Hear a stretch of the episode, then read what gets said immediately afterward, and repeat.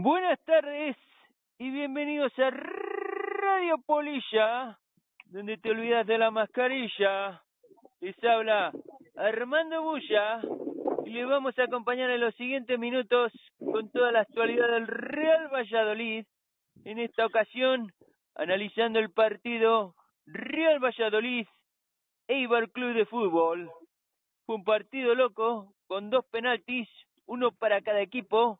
El Eibar lo transformó, el Valladolid lo erró y además se produjeron dos goles, uno para el Real Valladolid en una gran jugada del emperador Quique el Kaiser Pérez, que abrió el balón a la banda izquierda, donde entraba como una locomotora, como el correcaminos que es Nacho, que puso el balón en el punto de penalti, donde apareció el mago del balón, Tony Splendini Villa, para llevar el balón hasta la portería contraria.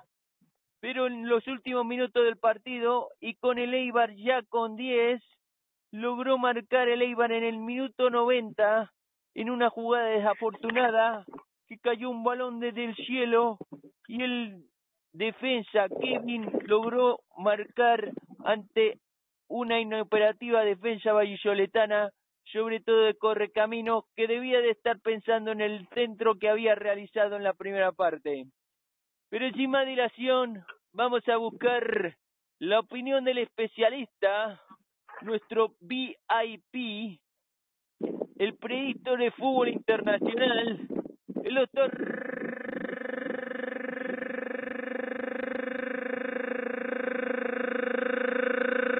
Pulmonía. Buenas tardes, doctor. Buenas noches, chavalote. Bueno, ¿cómo vio el partido? La verdad es que la derrota 1-2 nos ha dejado a todos perplejos. Partido nefasto y tocado por el infortunio. Nuestro Real Valladolid salió con ese 4-4-2 acostumbrado, con el chaval Villa y el chileno Orellana en las bandas, y arriba nuestro 0-0-7 y el jugador Andrés. Me pareció un partido de primera división, pero más cercano a la primavera que a las fechas que tenemos. Marcado también por jugadores nerviosos como el marroquí y el otro jugador de Leibar, cuyo nombre no recuerdo, con dos penaltis injustificados que marcaron el devenir del encuentro. Muy bien, doctor. Precisamente quería hacerle esa pregunta. ¿Cómo viste vos los realmente tres penaltis? Dos que se pitaron y uno que no se pitó, porque hubo una mano clarísima en área del, del que no que el árbitro no no no vio como punible. ¿Cómo vio los penaltis? Chavalote, ya sabes que no me fijo mucho en las decisiones arbitrales, pues van y vienen como los perros en la calle o en el parque. Realmente el único penalti que fue y que lo vio claro el trencilla fue el que nos el que falló nuestro 007. Y eso sí que tiene que ver con el infortunio o la mala suerte o tendencia a asuntos intangibles que me preocupan sobremanera, pues no nadie son es capaz de contener. Muy bien, doctor. ¿Cómo viste, al igual que hemos hablado esta mañana, la batalla táctica entre José Luis Melindilíbar y la estrella de nuestro equipo, Sergio González? ¿Cómo viste en el partido quién se llevó, aparte del marcador, los méritos de haber movido mejor su ficha de ajedrez? Chavalo, te, diré que camino de casa tengo previsto insertarme un enema para derribar las murallas de Troya que hace cinco días que no rezo a mi dios laico. En la batalla sobre el césped se impuso un Mendilibar solo haciendo lo que él sabe hacer, que es embestir. Nuestro mejor jugador, señor González, creo que se vio completamente equivocado en la segunda parte.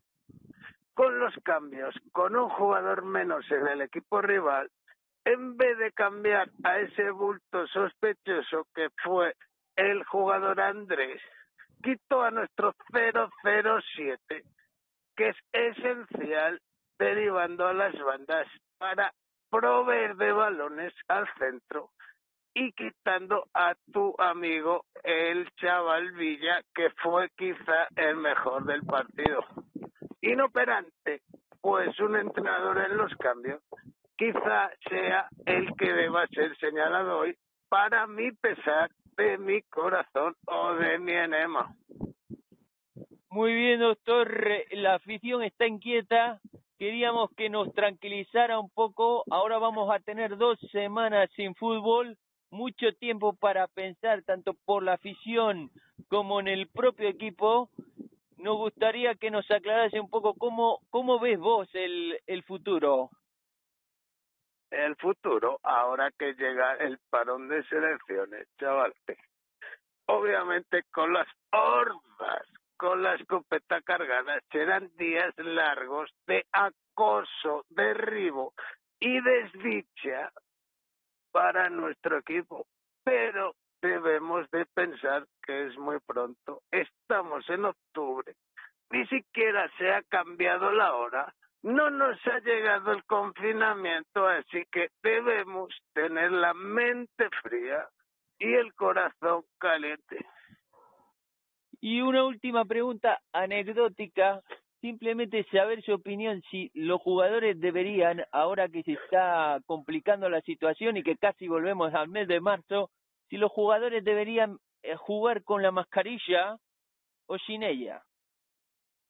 Yo creo, chavalote, que la mascarilla para hacer deporte, siendo un utensilio puntual para el hospital o la recogida de jamones o de melones.